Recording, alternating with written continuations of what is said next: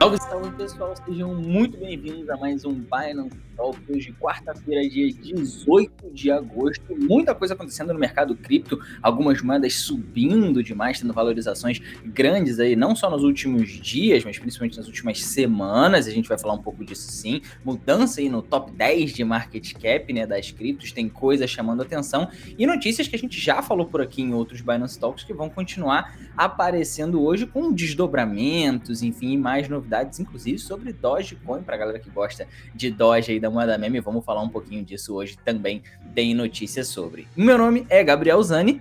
E eu sou a Alexandra Furtado. Bem-vindos, pessoal. Lembrando aqui, o lembrete que a gente sempre dá para vocês é vocês também podem escutar o Binance Talks e o Binance Talk Show no Spotify. Então já aproveita, procure lá no Spotify Binance Brasil e já segue a nossa playlist para não perder nenhum episódio. Isso, nenhum, que o link e tá na descrição lá, também, né? Então não tem desculpa para quem tá aí e quer ouvir depois do podcast, é só clicar no link que tá aqui na descrição. Mas bora então começar a dar uma olhada nas notícias de hoje, Ali. Vamos lá para a primeira notícia, um grande plot twist, né? Que um hack, o hacker que roubou 3 bilhões de reais em criptomoedas é convidado para ser chefe de segurança da Poly Network. Então a Poly Network, né, ela teve uma, uma decisão um pouco inusitada, né? Que ela foi vítima mínimo, de um roubo né? agora. No mínimo inusitada, é. Vítima de um roubo recorde agora de 3 bilhões de reais, quase 600 milhões de dólares. E aí ela decidiu ter oferecido, né? Além dela oferecer uma recompensa de 2,6 milhões de reais aos responsáveis por invadir os sistemas da companhia. Então, primeiro, ela, digamos assim, recompensou né, quem, os hackers. Agora ela também convidou esse hacker para ser o consultor da empresa.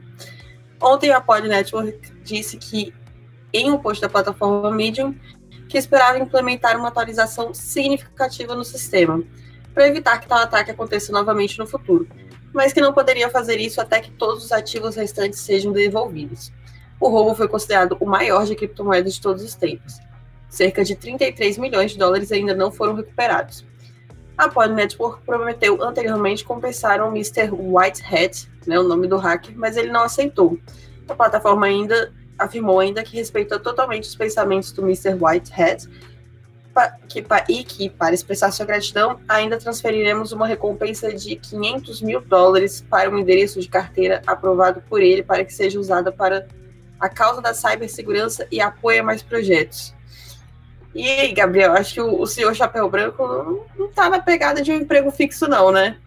Pois é, ele conseguiu, né, hackear a Poly Network, então acho que também a vibe dele não deve ser muito assim, né? Por mais que ele tenha se tornado aí um hacker do bem, vamos dizer assim, devolvido aí boa parte do dinheiro já, tem uma parte que ainda não foi devolvida, e, enfim, então aí falando que se vai ser devolvida, não vai ser devolvida, enfim, mas parece que vai. Agora, é, convidar ele, como já até comentaram aí, não sei exatamente quem foi, ter um, um quê de marketing, né, por trás da Poly Network, que quer agora também, óbvio, provar que não representa nenhum tipo aí de, enfim, de risco para os seus investidores, ou que o risco não é tão grande assim como foi anteriormente, já que ela participou, foi aí, né, alvo do principal hack da história do mercado de FI. Você acha que tem um pouco a ver com isso, Ali? Tem um, tem um quê de marketing também da Polynetwork para se é, entrar de volta no mercado do tipo, olha, tivemos um problema, mas agora tá tudo resolvido e o cara tá do nosso lado, né?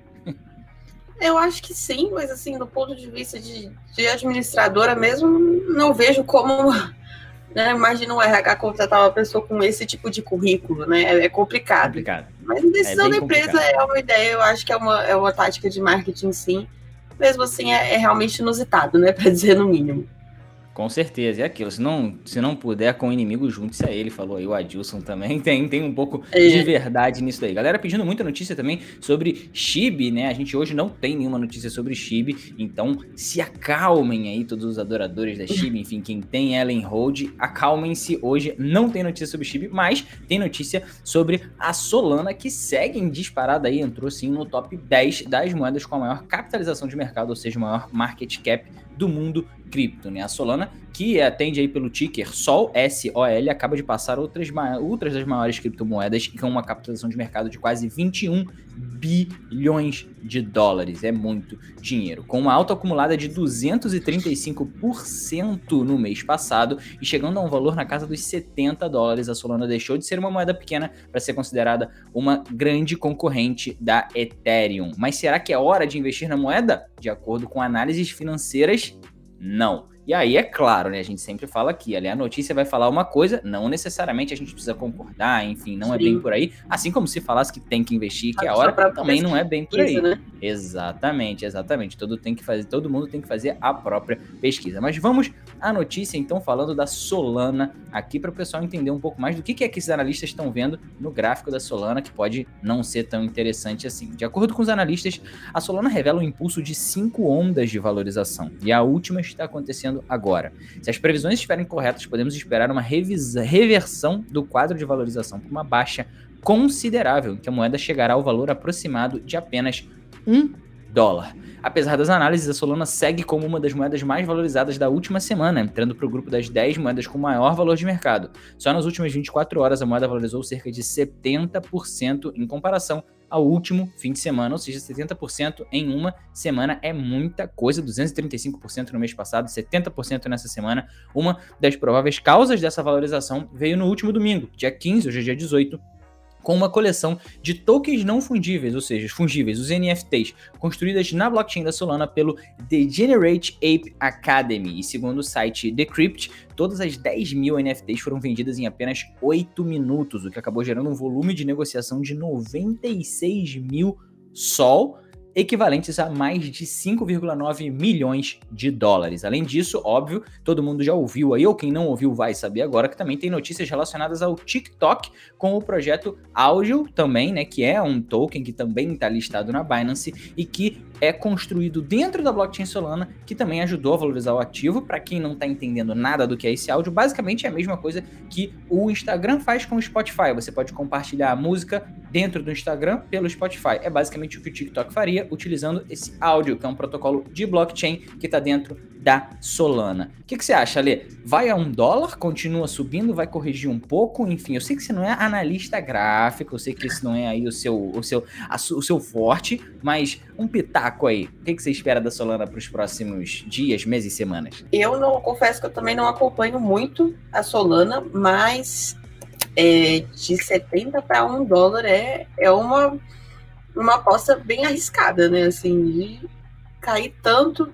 Tô até olhando o gráfico aqui agora diário, mas realmente não. Eu acho que é, isso aí só se realmente a gente voltasse. É e entrasse de vez no inverno cripto, né, Se a gente tivesse realmente todas as mais, o Bitcoin caindo muito, enfim, revertendo aí para perto dos 20 mil dólares ou até mais, que isso a gente poderia ver a Solana tendo uma correção assim, mas realmente corrigir até um dólar hoje, enfim, até com os fundamentos né, é. né, bem estabelecidos, como a gente está falando de projetos em cima dela e etc., eu acho um pouco difícil, mas quem sou eu, né? A análise aí dos caras está dizendo isso, então Sim. vamos respeitar. Tem que ver também o a situação da empresa, como que tá, como que tá o projeto. O projeto, pelo visto, está indo bem. Então, uma queda tão forte assim pode não ser tão provável, mas é sempre bom ficar de olho. Com certeza, com certeza. Ali. Agora vamos falar então dos brasileiros que estão cada vez mais empolgados com o mercado cripto. A gente vê isso aqui pela, pelas nossas lives, né? Pelo pessoal comentando, mas vamos de pesquisa sobre isso também. Vamos lá, esse, esse é um ótimo também resultado aqui nessa pesquisa, né? Bitcoin já é o terceiro investimento preferido entre clientes brasileiros. Os criptoativos com o Bitcoin à frente já são a terceira modalidade de investimento preferida dos brasileiros que aplicam via plataformas, com 27,78% desses investidores dizendo possuir essa classe de ativos em suas carteiras. O segmento de ativos digitais perde apenas para aplicações em ações, que tem 72,05% de incidência, e em títulos privados de renda fixa, como o CDB, que é 40,45% na quantidade de pessoas que dizem ter cada tipo de aplicação. E está à frente de ativos tradicionais, como títulos do Tesouro Direto, que está a quase 19%, commodities 18%, moedas estrangeiras 3% e a poupança 1,74%. O estudo é capitaneado pela Escola de Economia de São Paulo da Fundação Getúlio Vargas, Getúlio Vargas, né, da FGV, e pela gestora de fundos de criptoativos Hashdex, os dados são de um levantamento pioneiro sobre o perfil de investimento de criptoativos no Brasil.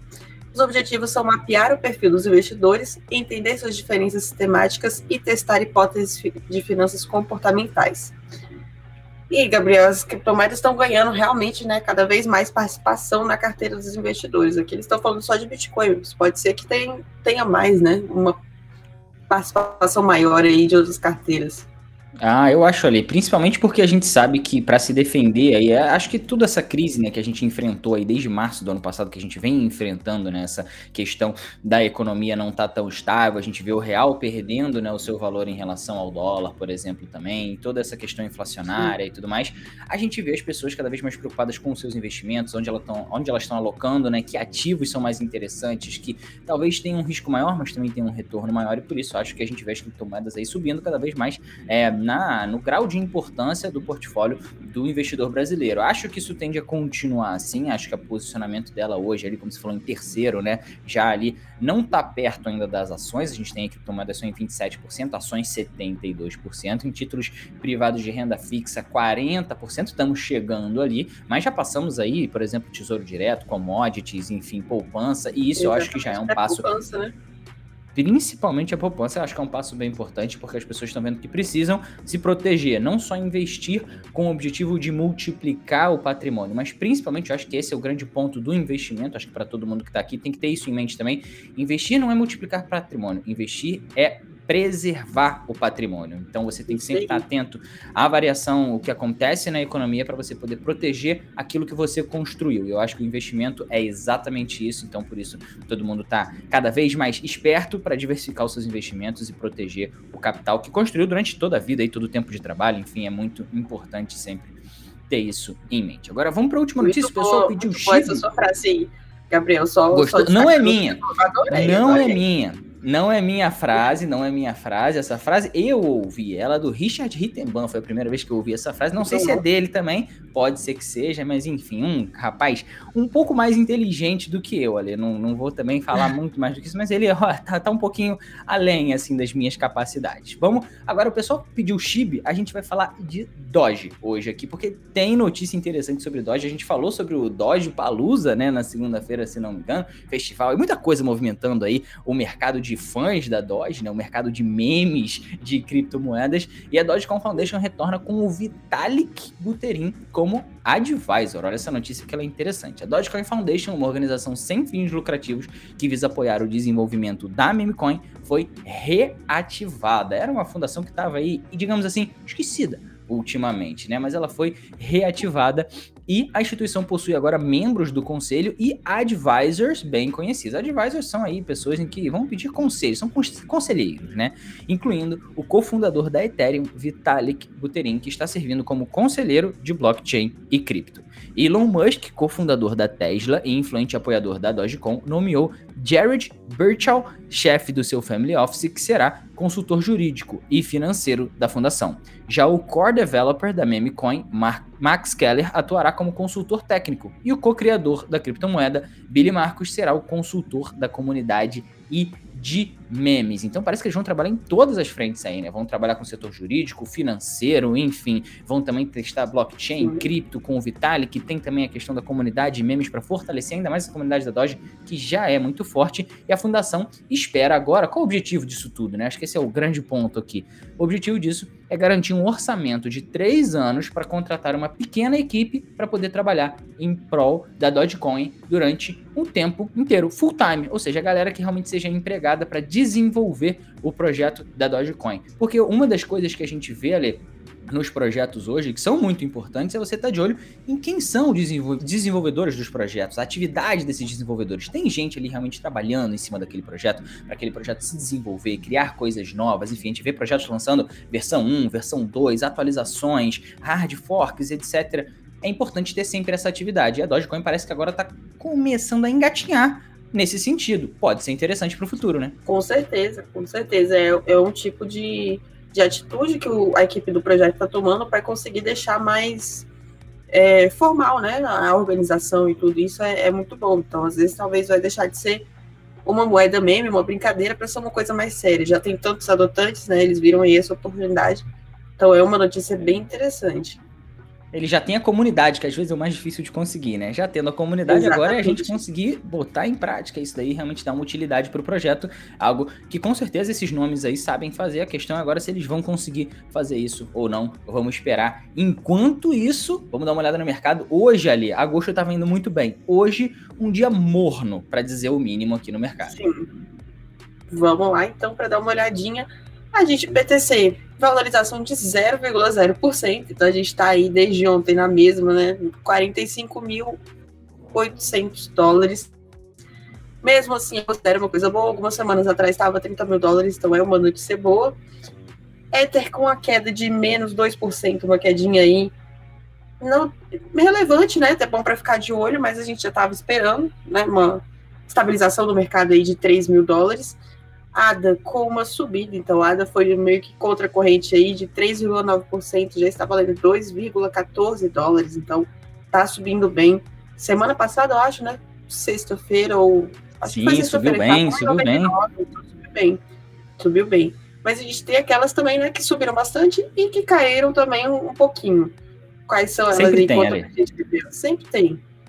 Pois é, sempre tem, não tem jeito. E uma delas, por exemplo, a AR, que a gente vai falar aqui, como vocês podem ver aí, é um token chamado Arweave, né? Que o ticker é o AR. E a gente já falou, para quem tá sempre aqui no Binance Talk, sabe que a gente já falou desse token aqui lá no dia 7 de junho, ou seja, faz mais de dois meses que a gente falou dele aqui. Hoje ele tá sendo cotado a quase 27 dólares, com uma alta de quase 26%. E lá, quando a gente falou, ele também teve uma alta de 25% e estava atingindo os 19 dólares. Então, para você que ficou de olho, talvez, né, foi atrás, fez o seu dever de casa, entendeu que o projeto era interessante e acabou investindo, tá aí mais uma subida de 25%, um token que de lá até aqui já subiu bastante de valor. Aquele dia estava com uma valorização de 25% há dois meses atrás, chegando aos 19, agora já está perto dos 27. Enfim, faça o seu dever de casa, entenda se é um token interessante ou não para ter na carteira. Tá subindo agora, pode cair 25% amanhã. A gente não sabe o que vai acontecer, mas é sempre interessante ficar de olho e abrir a nossa cabeça para outros projetos também. Lembrando que esse é um protocolo de data storage, né? Armazenamento de dados que promete aí um armazenamento permanente de dados dentro da blockchain dele. E o token que mais cai hoje, por outro lado, é o TLM, que é o token ali do Alien Worlds, que é um jogo em blockchain, para quem nunca ouviu falar, está sendo cotado hoje a 70 72 centavos de dólar, com uma queda de 8,7%.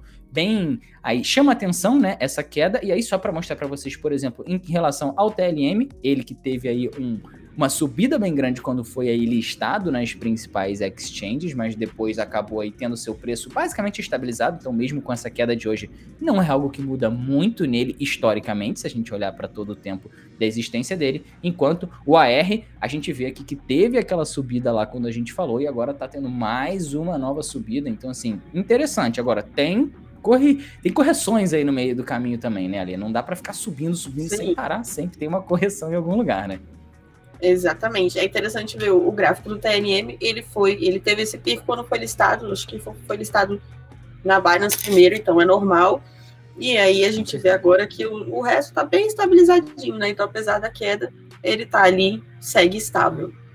Isso. E aí, duas coisas interessantes ali para falar que o pessoal tá comentando aqui no chat. Vou puxar dois comentários aqui. Um deles é do Israel. Ele pergunta: alguém sabe dizer se a Doge vai valorizar? E um outro que tem a ver com isso também é o do Fabiano, falando: a ADA caiu muito durante a noite. Correção e lucros? Então, vamos entrar um pouquinho nisso daí para já puxar também o que a gente vai trazer aqui na sexta-feira, né? Eu acho que em relação à Doge, a gente falou aqui que tem notícias interessantes e muitas vezes o mercado ele sobe no boato e ele cai no fato. Ou seja, quando você fala que vai lançar alguma Exatamente. coisa nova, que vai ter uma atualização ou que algo novo vai acontecer, muita gente acaba entrando, né, acreditando que aquele ativo vai se valorizar. E quando a coisa realmente acontece, muitas vezes as pessoas fazem o que? Realizam os lucros delas, porque enfim, já aconteceu, é isso, ponto final algo parecido com o que pode acontecer com a Dogecoin, que aconteceu, por exemplo, com o token do PSG recentemente também, e Sim. que está acontecendo com a ADA em relação ao lançamento dos smart contracts, né, dentro da sua blockchain, Pode acontecer também, a ADA vem tendo uma valorização muito interessante no boato. O fato, que vai ser o lançamento realmente dos smart contracts, pode sim, apesar de ser uma atualização sensacional para a rede, representar uma queda no token, né? Nem sempre o mercado ele, ele funciona da maneira mais racional, né, Ale? E aí acho que já dá deixa para a gente falar de quem a gente vai chamar aqui para o Binance Talk Show dessa semana. É isso aí, a gente vai começar com a Maria, embaixadora do projeto da Cardano aqui no Binance Talk Show na sexta-feira. Então, quem está acompanhando de pertinho, pode, pode vir aqui sexta-feira, 18 horas, com a gente. Tirem suas dúvidas aqui com, com a Maria. Ela vai explicar direitinho como funciona o projeto. É um bom passo para quem está começando a fazer sua pesquisa e explorando diferentes criptomoedas para investir. Com certeza, até porque a Cardano hoje já representa a terceira maior moeda em capitalização de mercado, então não é qualquer moeda Sim. que estamos falando, estamos falando de uma grande moeda no mercado de cripto hoje. Para você que não ouviu o recado da Lê lá no início, a gente está disponível também no Spotify, é só você entrar lá e procurar por Binance Talks, você vai encontrar. A gente jogou Binance lá, já vai achar o Binance Talks, enfim, toda segunda e quarta o Binance Talks rola aqui no YouTube às 3h15 e a sexta-feira às 6 horas da tarde, final de expediente, aquele happy hour gostoso com a gente gente aqui falando um pouco de cripto nessa sexta. Vamos falar de ADA. Ale, quem quiser mandar as perguntas, pode já quando a gente botar a live no ar na sexta-feira, já sair mandando as perguntas aqui para Maria pra gente já fazer para ela durante a live também, né? Isso aí, podem já ir mandando as perguntas pra gente antes lá, quando vocês virem já é disponível, quem tá inscrito já vai receber a notificação de que a live vai ser criada, já pode mandar aí pra gente as perguntas que a gente vai incluir algumas e já vai mandar pra, Ma Maria. É isso. Então vamos que vamos, Ali. Até sexta-feira. Amanhã tem webinar ou não? Não, amanhã não temos webinar, só semana que vem. Vamos falar então, mais disso semana que vem teremos o webinar. Então, na sexta-feira, a gente se encontra aqui. Tem encontro marcado às seis da tarde para falar um pouco sobre Cardano, tirar todas as dúvidas de vocês sobre esses lançamentos dos contratos inteligentes na rede, enfim, e um pouco mais sobre o que está rolando aí no ecossistema da ADA. Ale, até sexta-feira, então, para você e para o pessoal que está acompanhando a gente também. Até, pessoal. Então, tchau, tchau. Valeu, pessoal. Tchau, tchau.